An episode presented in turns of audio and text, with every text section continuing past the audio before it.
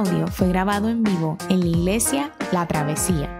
Nos alegra que puedas utilizar este recurso y esperamos que sea de bendición. Queremos que sepas que nuestra más profunda convicción que no importando cuán útil sea esta grabación, nunca podrá sustituir la experiencia de pertenecer a una iglesia local. Sería un placer tenerte junto a nosotros en la travesía, pero de no poder ser así, nos gustaría ayudarte a encontrar una congregación donde puedas pertenecer y servir. Una vez más, nos alegra que puedas utilizar este recurso.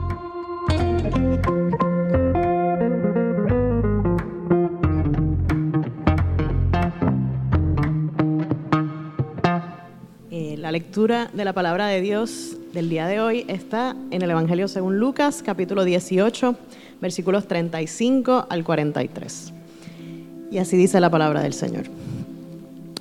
Entonces Jesús tomó aparte a los doce y les dijo, ahora vamos rumbo a Jerusalén, donde se cumplirá todo lo que escribieron los profetas acerca del Hijo del Hombre. En efecto, será entregado a los gentiles.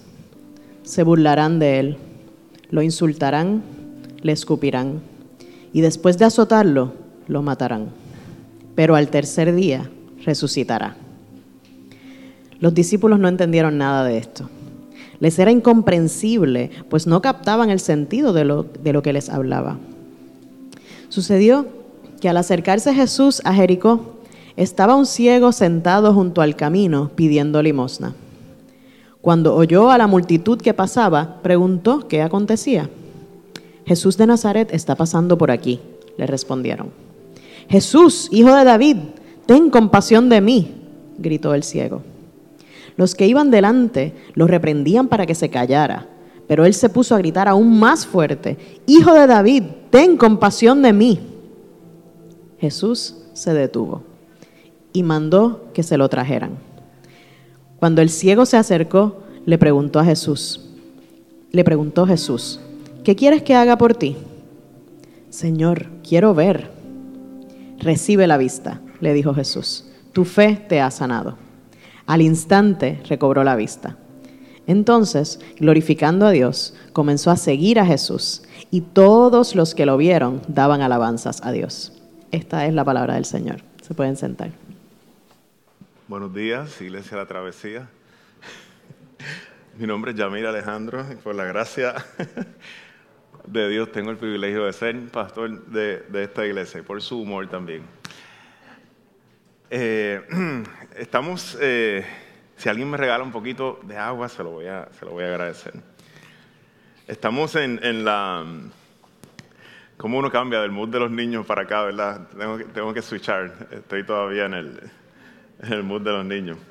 Eh, estamos en el, periodo de cuaresma. El periodo de cuaresma es, un periodo donde ah, tomamos 40 días para prepararnos camino a la cruz, para prepararnos para esta semana, esa Semana Santa donde el Señor entrega su vida por nosotros. Y nos encontramos en medio. De, de ese camino. Estamos caminando, preparándonos, caminando con Jesús hacia la cruz, acompañándole, viendo los encuentros que Él tiene camino a Jerusalén, todas las cosas que están pasando previo a ese momento donde Él va a entregar su vida en la cruz por nosotros. En el pasaje, el camino de Jesús rumbo a Jerusalén está llegando ya casi a su final, está cerca de Jerusalén. En el pasaje de hoy miramos que Jesús está cerca o ya acercándose a la ciudad de Jericó y el camino se completará en unas cuantas millas más, 14 millas le quedan a Jesús para llegar desde Jericó a Jerusalén. Es un camino que va a tomarle a Jesús cerca de nueve horas, caminando bajo el sol en un ascenso de cerca de 3.400 pies. ¿Por qué un ascenso? Porque Jericó está 2000, cerca de 2.200 pies bajo el nivel del mar y Jerusalén está 1200 pies sobre el nivel del mar. Este es el tema que nosotros vamos a estar explorando en esta serie de sermones Camino a la Cruz. Vamos explorando los acontecimientos, qué cosas están pasando desde el momento en que Jesús se voltea a sus discípulos y les dice, es necesario que el Hijo del Hombre sea entregado en Jerusalén que y, y sea entregado a la muerte. Vamos a estar explorando qué, cuáles son los encuentros y los acontecimientos que están pasando justo antes de Jesús entrar a esa última semana. Y estando cerca de la ciudad de Jericó, Jesús vuelve a anunciar una vez más a sus discípulos las siguientes palabras con las que comienza nuestro texto de hoy. Entonces, dice el verso 31, Jesús tomó aparte a los doce y les dijo, ahora vamos rumbo a Jerusalén donde se cumplirá todo lo que escribieron los profetas acerca del Hijo del Hombre. Continúa diciendo el verso 32. En efecto, será entregado a los gentiles, se burlarán de él, lo insultarán, le escupirán y después de azotarlo lo matarán. Pero al tercer día, dice Jesús, resucitará. Esta, como les decía, eh, hermanos de la travesía, no es la primera vez que Jesús es bien claro con decirle a sus discípulos no lo que va a pasar en Jerusalén, lo que tiene que pasar en Jerusalén, lo que Dios ya ha determinado desde un principio que es necesario que ocurra en Jerusalén. Va a ser entregado, va a ser maltratado y va a ser asesinado y cortado de entre los vivientes. Es uno, en uno de los sermones pasados, si recuerdan, en la confesión de Pedro, Pedro luego de confesar que Jesús era el Cristo, el Hijo de Dios viviente, Jesús le contesta con estas mismas palabras. Si lo encontramos en Lucas capítulo 9, el verso 22, le dice, le dice Lucas, le dice eh, Jesús a sus discípulos, el Hijo del Hombre tiene que sufrir muchas cosas y ser rechazado por los ancianos, los jefes de los sacerdotes, los maestros de la ley, es necesario que lo maten y que resucite al tercer día. En el pasaje de hoy nos encontramos casi con las mismas expresiones de Jesús, casi ad verbatim, casi una repetición de lo mismo que le dijo allá en ese momento que Pedro confiesa a Jesús como el Hijo del Dios viviente. Tiene que cumplirse, nos dice Jesús en este pasaje, todo lo que los profetas escribieron acerca del Hijo del Hombre. Aquí en este texto vemos algo un poco diferente. En el primer texto, cuando Jesús le confiesa estas cosas a los discípulos, no les dice por qué. En este momento les dice el por qué tiene que cumplirse todo lo que está escrito. Dice, él da como fundamento o como razón, esto está escrito en los profetas. Esto ya Dios lo anunció de antemano cerca de mil años por medio de David, cerca de 700 años por medio del profeta Isaías. Todas las cosas que iba a sufrir el Mesías están casi grabadas en una película. 700 años antes de él nacer ya aparece la descripción de Isaías, una película. Isaías 53, capítulo capítulo 53, versos del 5 al 7, Jesús está despertando estas memorias en la mente de sus discípulos. Estas escrituras les dice, Él fue traspasado por nuestras rebeliones y molido por nuestras iniquidades. Sobre Él recayó el castigo, precio de nuestra paz, y gracias a sus llagas fuimos curados, maltratados y humillados ni siquiera abrió su boca. Como cordero fue llevado al matadero, como oveja enmudeció delante de su trasquilador y ni siquiera abrió su boca. Yo te invito a mirar ese capítulo. Hay muchísimo más ahí. El Salmo 22 rescata algunas de estas imágenes por medio del profeta David, por medio del rey David. Se ha secado mi vigor como una tela, como una teja.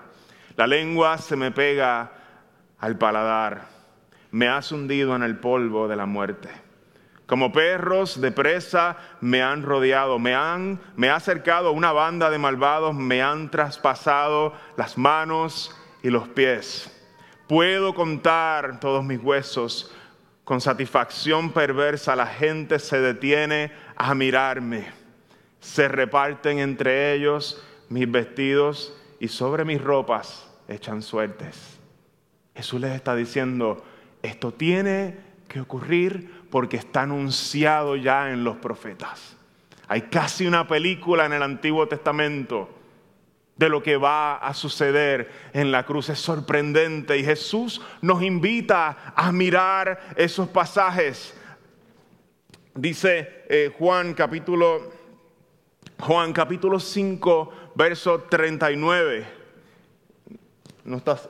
Ustedes estudian, le dice Jesús a, a, los maestros de la ley, ustedes estudian con diligencia las escrituras porque piensan que en ellas hayan la vida eterna y son ellas las que dan testimonio de mí. Y eso para nosotros como iglesia, la travesía, como una iglesia reformada, es vital. Cuando nosotros abrimos las escrituras, lo vamos a hacer buscando a Cristo en ellas. No lo vamos a hacer como lo haría un judío no vamos a aprender solamente una lección moral de los pasajes del Antiguo Testamento. Vamos a visitar el Éxodo y ver cómo la sangre en los dinteles pintada de aquel cordero que fue sacrificado le salvó la vida a los primogénitos de aquella casa. Vamos a mirar Levítico cómo cada vez que un sacrificio de un animal purificaba el pecado del pueblo una vez al año y vamos a decir, oh my goodness, he aquí el cordero de Dios que quita el pecado del mundo. Todo esto está señalando a algo más grande. Jesús a nosotros nos invita a mirar toda la Biblia y nos dice, allí estoy yo en todos esos pasajes. Todos ellos encuentran un cumplimiento mayor en mí. Jesús está invitando a sus discípulos, les está anunciando lo que va a suceder y les está diciendo, los profetas lo escribieron, ustedes tienen que pasar tiempo buscándome allí porque allí yo voy a ser hallado. Eso nos ayuda a nosotros a leer la Biblia. Porque cuando miramos y predicamos acerca de David matando a Goliat, no te vamos a dar cinco técnicas de cómo tumbar al gigante. Te vamos a decir, hay un rey que sale a pelear por su pueblo. Y la victoria de ese rey gana una victoria para todos los miedosos que no se atrevían a meterle mano. ¿A quién está apuntando ese pasaje? A un rey que va a ganar una victoria en nuestro favor, una más grande, a un gigante a quien nadie podía derribar, el gigante de la muerte y la condenación. Él está en todas las escrituras. Y en el momento en que se acerca, camino a Jerusalén, les está diciendo a sus discípulos, miren los profetas, allí ustedes van a hallar y van a hacer sentido de lo que va a pasar en Jerusalén, ustedes van a poder hacer sentido de esas cosas usando estas escrituras, porque ya estaba anunciado. Jesús te invita también a ti y a mí a hacerlo, para que cuando te veas tentado a dudar de quién es Jesús, puedas ver que el sacrificio de Jesús en la cruz por amor a ti no es un plan B o una ruta alterna de Dios. Era exactamente lo que Dios planificó desde antes de la fundación del mundo por amor a ti. Está en los profetas Jesús, está en los salmos Jesús, está en los libros que escribe Moisés. Si miras la historia de Moisés, miras el cordero sacrificado, la sangre, el ángel de la muerte, no pasando por las casas de los israelitas. Si miras los sacrificios del Antiguo Testamento, allí está Jesús. Si miras esta gran historia que comienza con el árbol de la vida, con Dios viviendo en medio de los hombres y termina nuevamente con el árbol de la vida, nuevamente Dios haciendo su morada entre los hombres. Y ves cuánta gente escribió esto y en un periodo de cuánto tiempo quedas estupefacto de cómo todo encaja y todo hace sentido. Hay un autor más grande sobre ella. Esto está escrito para darte seguridad. A ti que vas a la universidad, que de momento te vas a encontrar un montón de gente poniéndole dudas a tu fe, diciéndote que tú estás creyendo en un amiguito imaginario en el cielo, así que dicen, un papá imaginario en el cielo. Hay un montón de material aquí por el cual gente mucho más inteligente que tus profesores y que los míos se han quedado anonadados con lo que han encontrado en estas escrituras. No es un sacrificio intelectual creer en Jesús. Hay un fundamento sólido hay una palabra profética que se cumple. Y si se cumplió con su primera venida, hay unas promesas que nosotros esperamos, porque viene nuevamente a establecer su reino, no como cordero, sino esta vez como león. Y en eso nosotros podemos hallar descanso. Jesús le dice, ustedes van a ver todo lo que me va a pasar a mí, pero esto ya estaba escrito en los profetas. Son palabras que buscan darte, darle a los discípulos un descanso. Esto no es una equivocación de Dios, lo que ustedes van a ver. Dios no ha perdido porque su hijo está en la cruz colgando. Dios no ha perdido porque lo están abofeteando y parece que ganaron los malos. Dios no ha perdido. Dios nunca pierde, aunque pareciera todo indicara, pareciera todo indicar lo contrario, Él nunca, nunca pierde. El texto continúa diciéndonos, los discípulos, al escuchar estas palabras de Jesús y todo lo que le iba a ocurrir, no, espérate, Salió el que era, ¿no? Está bien, el verso 34, si me lo pueden poner allá. Eh, los discípulos no entendieron nada de esto, les era incomprensible, pues no captaban el sentido de lo que les hablaba. Nuevamente los discípulos no entienden ni papa de lo que Jesús está diciendo. Y el texto siguiente a este, que fue el del, eh, el del ciego, que, estábamos discutiendo con los niños es el mismo que también tenemos frente a nosotros esta mañana. El texto siguiente nos narra un hermoso encuentro que cambió la vida de un hombre para siempre. Hay cierta ironía en el texto que vamos a mirar, cómo estos dos textos, uno está relacionado con el otro. Más adelante, hay un hombre ciego que estaba en el lugar correcto. Luego de Jesús decirle estas palabras a los discípulos, él estaba en el lugar correcto a la hora indicada. Y yo no sé, ¿verdad? Ustedes los que ya me conocen saben que yo pienso en canciones. Yo todo el tiempo tengo una canción adentro, yo vivo cantando en mi casa. Y esta semana yo, yo pensaba en esta canción, una de las canciones, una de mis canciones favoritas de, Juan Luis Guerra y, y, Fer, el cantante de Maná, donde pasa algo bien similar. Es este cieguito, este muchacho que, que lo encuentra el amor un día de manera inesperada. Decía algo como, bendito el lugar y el motivo de estar ahí. Bendita la coincidencia, bendito el reloj que nos puso puntual ahí. Bendita sea tu presencia, bendito Dios por encontrarnos en el camino y de quitarme esta soledad en mi destino. Bendita la luz. Y sigue por ahí, ¿verdad? La canción. La canción nos cuenta una historia muy tierna de este muchacho que un día fue sorprendido por el amor. Él no podía ver, pero de alguna forma provisional Dios tenía algo especial para él ese día. Estaba en el lugar correcto, a la hora correcta y es sorprendido de una forma que cambió su vida para siempre. Y de eso se trata el relato de Bartimeo el ciego. Aunque no dice su nombre en este relato de Lucas, el relato de Marcos nos deja saber cuál era su nombre, Bartimeo. Dice, sucedió que al acercarse, vamos a buscarlo por aquí, si me ponen el verso 35, sucedió que al acercarse Jesús a Jericó, estaba un ciego sentado junto al camino pidiendo limosna. La descripción eh, del ciego, un tiempo como ese, una persona que, tenía un, impedimento visual como este tenía una vida muy compleja, muy difícil. No habían los beneficios que existen hoy eh, para personas que, tienen este tipo de, condición.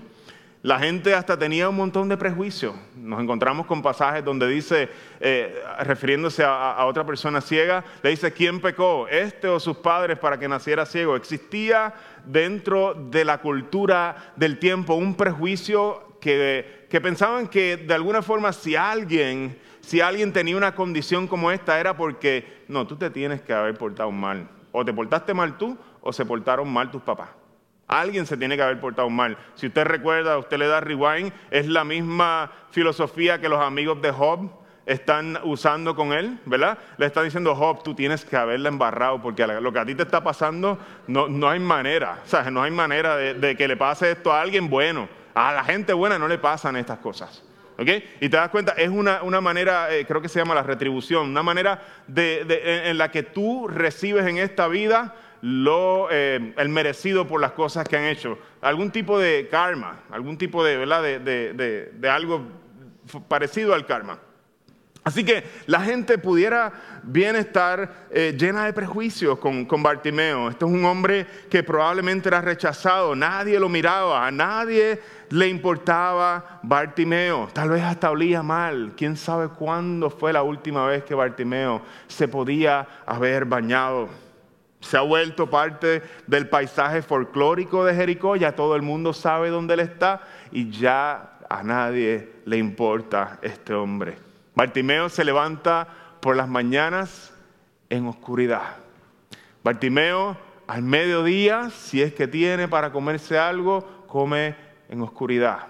Y cuando se va a dormir, Bartimeo vive, duerme y sus últimas imágenes antes de dormir son oscuridad. A pesar de que Bartimeo era muy ciego, era un hombre ciego, podía escuchar muy bien. Y ese día escuchó la mejor noticia de su vida. El verso 36 nos dice que cuando oyó Bartimeo estando allí sentado, oyó a la multitud que pasaba, se dio cuenta que estaba pasando algo allí. Preguntó qué acontecía. Jesús de Nazaret está pasando por aquí. Le respondieron, el verso 37. Bartimeo en ese momento no pudo contenerse no pudo aguantar su emoción y comienza a gritar en el verso 38, Jesús, hijo de David, ten compasión de mí. Los que iban delante comenzaron a sentirse incómodos y empezaron a regañarlo para que se callara. Pero él, nos dice el verso 39, se puso a gritar aún más fuerte. Tal era su desesperación por el maestro. Hijo de David, ten compasión de mí. Nos cuenta el evangelista en el verso 40 que Jesús en ese momento se detuvo y mandó a que se lo trajeran.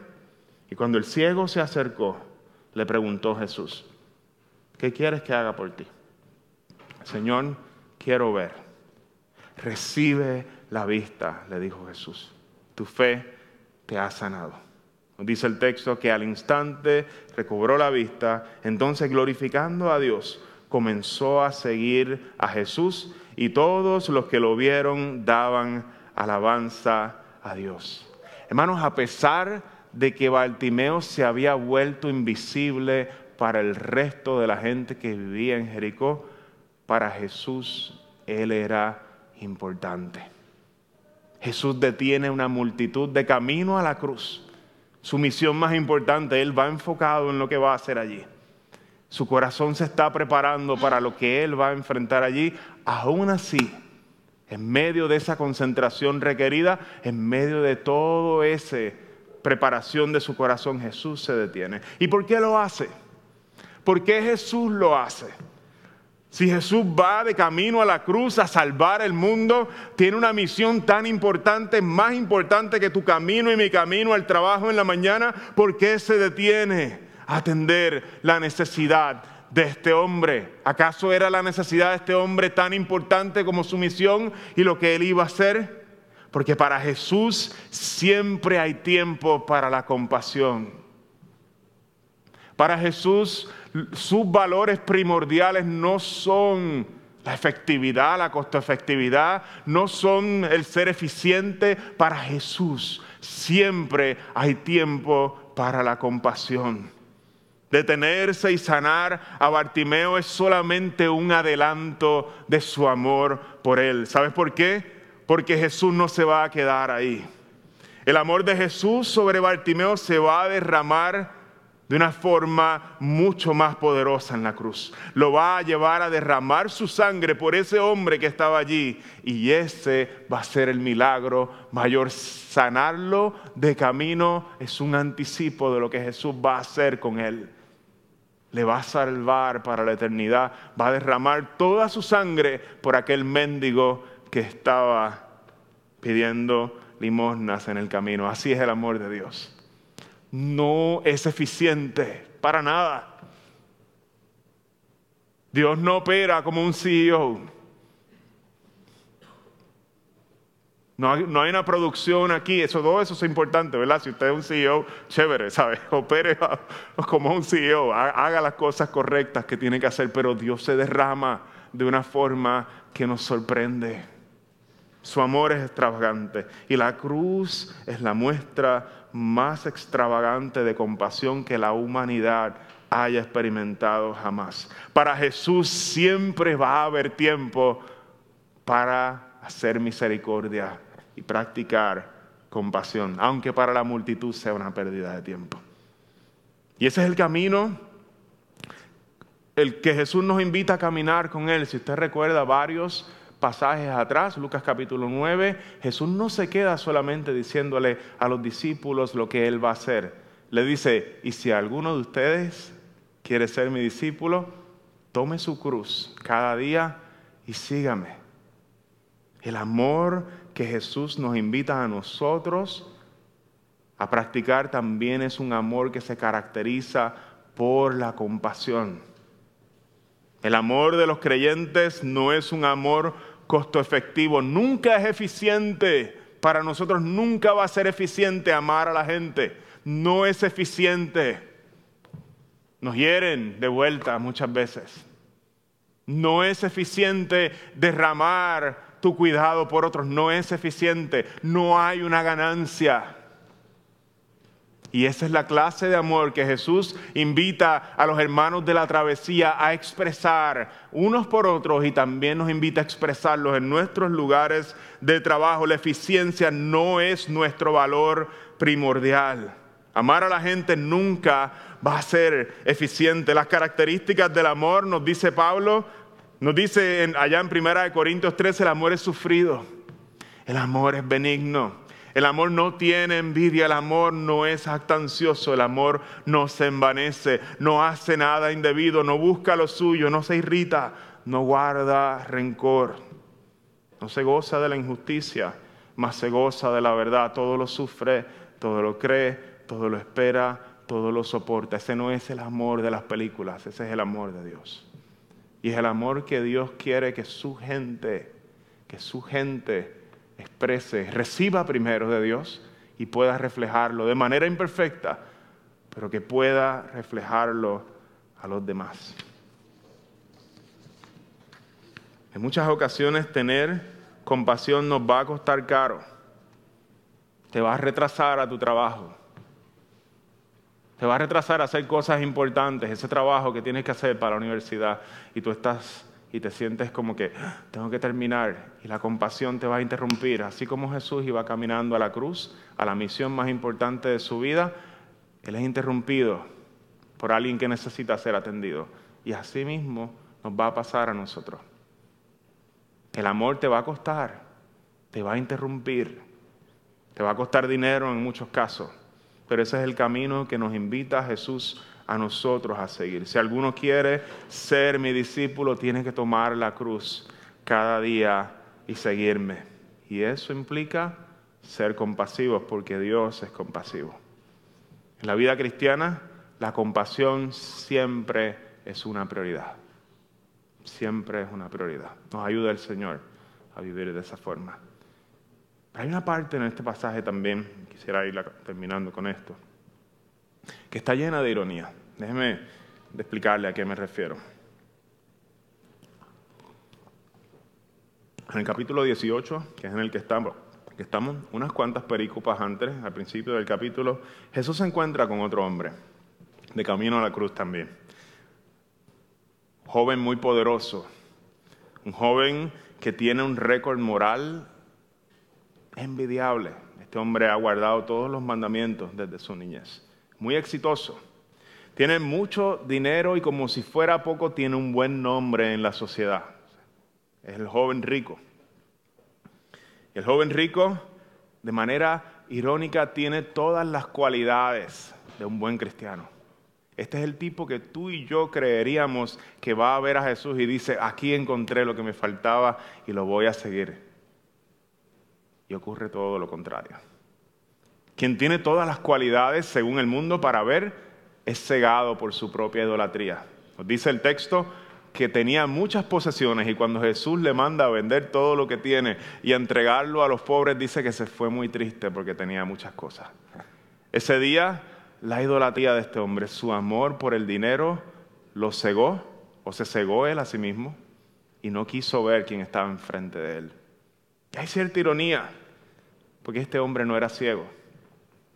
Los discípulos cuando Jesús les dice todo lo que le va a pasar en Jerusalén y ellos están con él, de alguna forma nos dice que no entendieron. La cosa es no entendieron o no querían entender o de alguna forma no querían aceptar lo que Jesús estaba diciendo.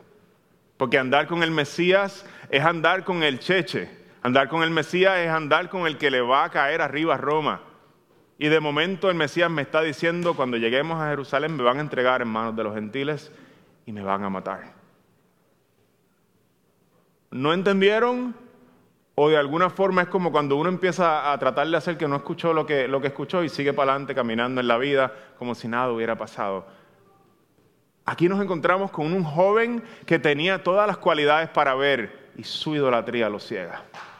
Nos encontramos con unos discípulos que vienen caminando con el maestro que se supone que entiendan. Llevan tres años con él, que entiendan de qué se trata su misión a este punto y sus corazones también por no querer enfrentar al sufrimiento, quedan cegados. Y nos encontramos entonces que aquel que estaba ciego es quien termina celebrando y con fe recibiendo a Jesús y no solamente recibe sanidad, sino que recibe la fe y sigue al Señor. Bartimeo, estando ciego, reconoce que Jesús es el Hijo de David. Y para Bartimeo, y este es el punto que quiero enfatizar, su necesidad se ha vuelto en la herramienta que Dios va a utilizar para llamar su atención. Su limitación le ha llevado a acercarse a Jesús y clamar por compasión y esta y, Jesús está presto a derramar esa compasión por el que se acerca pidiendo por ella. Permítame ilustrarle este punto que acabo de, de hacer.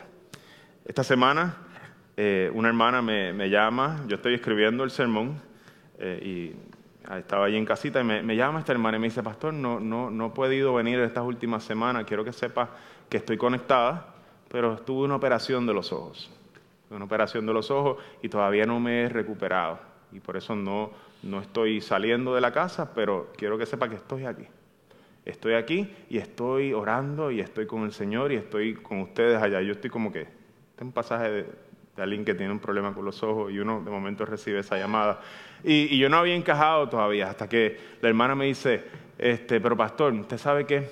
Que dentro de este periodo de espera, donde me siento limitada, he tenido unos tiempos de oración con Dios tan rico. Aun cuando estaba allí en la mesa del cirujano y me estaban eh, eh, trabajando en el ojo, yo veía unos colores y decía, y lo que hacía era alabar al Señor, alabar al Señor. El Señor me regaló un tiempo eh, que yo necesitaba con Él, necesitaba nutrirme con Él. Y uno, son, estos, son estos momentos donde tú dices, Dios mío, ¿acaso tú me... Tú, ¿qué, ¿Qué tú estás diciendo? Y es exactamente eso. Muchas veces nuestras limitaciones nuestras limitaciones van a servir para que nosotros prestemos atención a Dios. Dios las va a usar las va a usar. Nuestro dolor, mi esposa me decía, ¿sabes qué? Cuando tenía bronquitis, eh, yo le contaba esta historia, cuando tenía bronquitis hace unas semanas pasadas que no me podía, porque me daba, me daba el, ataque de tos y todo eso, pues me puse a leer la Biblia más que nunca, y me puse a, a, leer y a orar más que nunca, y en ese momento Dios se reveló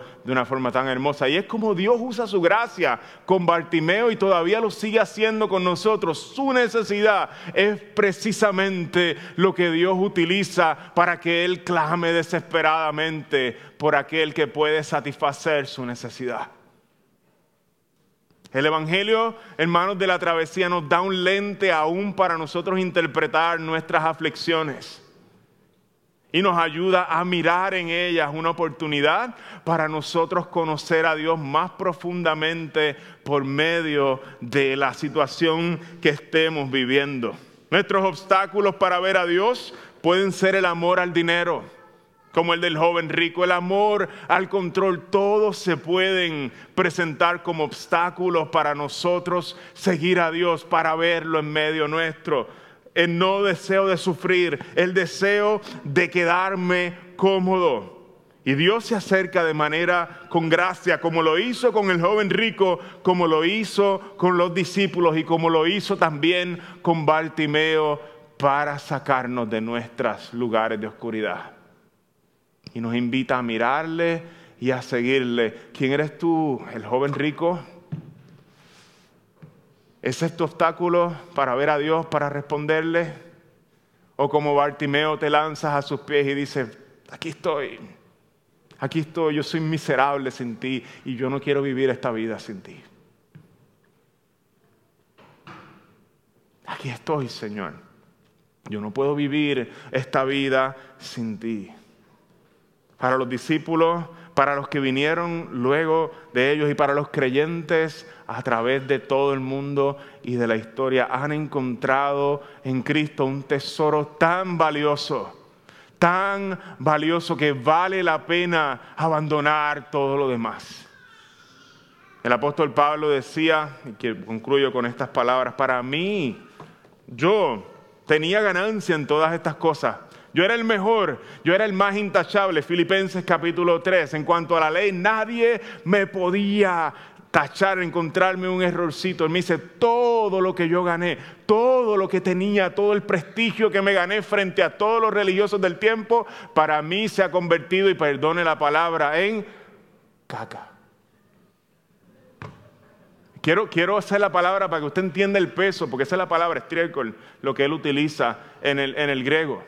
Él dice, todo eso se ha vuelto basura, para que no se asuste, eh, en comparación con conocer a Cristo y ser hallado en Él, no teniendo mi propia justicia, que era por las obras de la ley, sino la que es por la fe y descansando en Él. Yo, para mí el vivir es Cristo, decía Pablo, y si me muero, ganancia aún. Y esa es la invitación que nos hace el Señor en el Evangelio, que para ti estar unido a Cristo sea lo más valioso que tú puedas encontrar, que al punto, al punto de que tú puedas decir aún, aún si el Señor me llamara a su presencia, aún el acto enemigo de los seres humanos, la muerte, aún ese acto se vuelve un acto en el que yo encuentro agradecimiento, porque hay una ganancia aún en ese acto porque voy a experimentarlo a Él cara a cara. El Señor nos invita hoy a su mesa y esta mesa, al igual que el bautismo, en esta mesa hay un signo. Hay un signo que es el pan, es un sacramento. Un signo no es nada más y nada menos que un elemento ordinario que nos ayuda a mirar algo extraordinario que Dios hace. Y en este momento usamos el pan y usamos el vino como signos que nos señalan al sacrificio de Cristo en la cruz. Y nos dice el Señor una vez más, si alguno tiene hambre, puede comer este pan y no tendrá hambre jamás.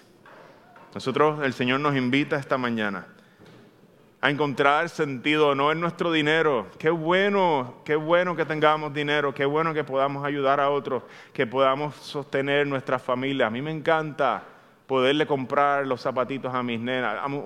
Es bueno todo eso, no me puede dar sentido. Yo tengo que encontrar mi sentido en algo más profundo que eso. Y el Señor nos invita y nos dice, la noche que Él fue entregado, miró a sus discípulos y les dijo, este es mi cuerpo entregado por ustedes. Hagan esto en memoria de mí.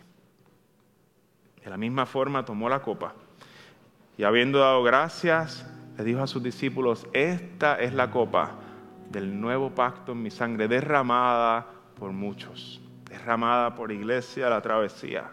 Hagan esto en memoria de mí. Nosotros seguimos viniendo a esta mesa domingo tras domingo confesando que no tenemos los recursos para hacer sentido de la vida, que necesitamos ser alimentados del pan, el cuerpo y la sangre de Cristo y que necesitamos recordar que hay uno que nos amó y entregó su sangre y su cuerpo en favor nuestro y ahí hay descanso profundo. Porque Él que come mi cuerpo y bebe mi sangre permanece en mí y yo en Él. Mi cuerpo es verdadera comida y mi sangre es verdadera bebida. Juan capítulo 6.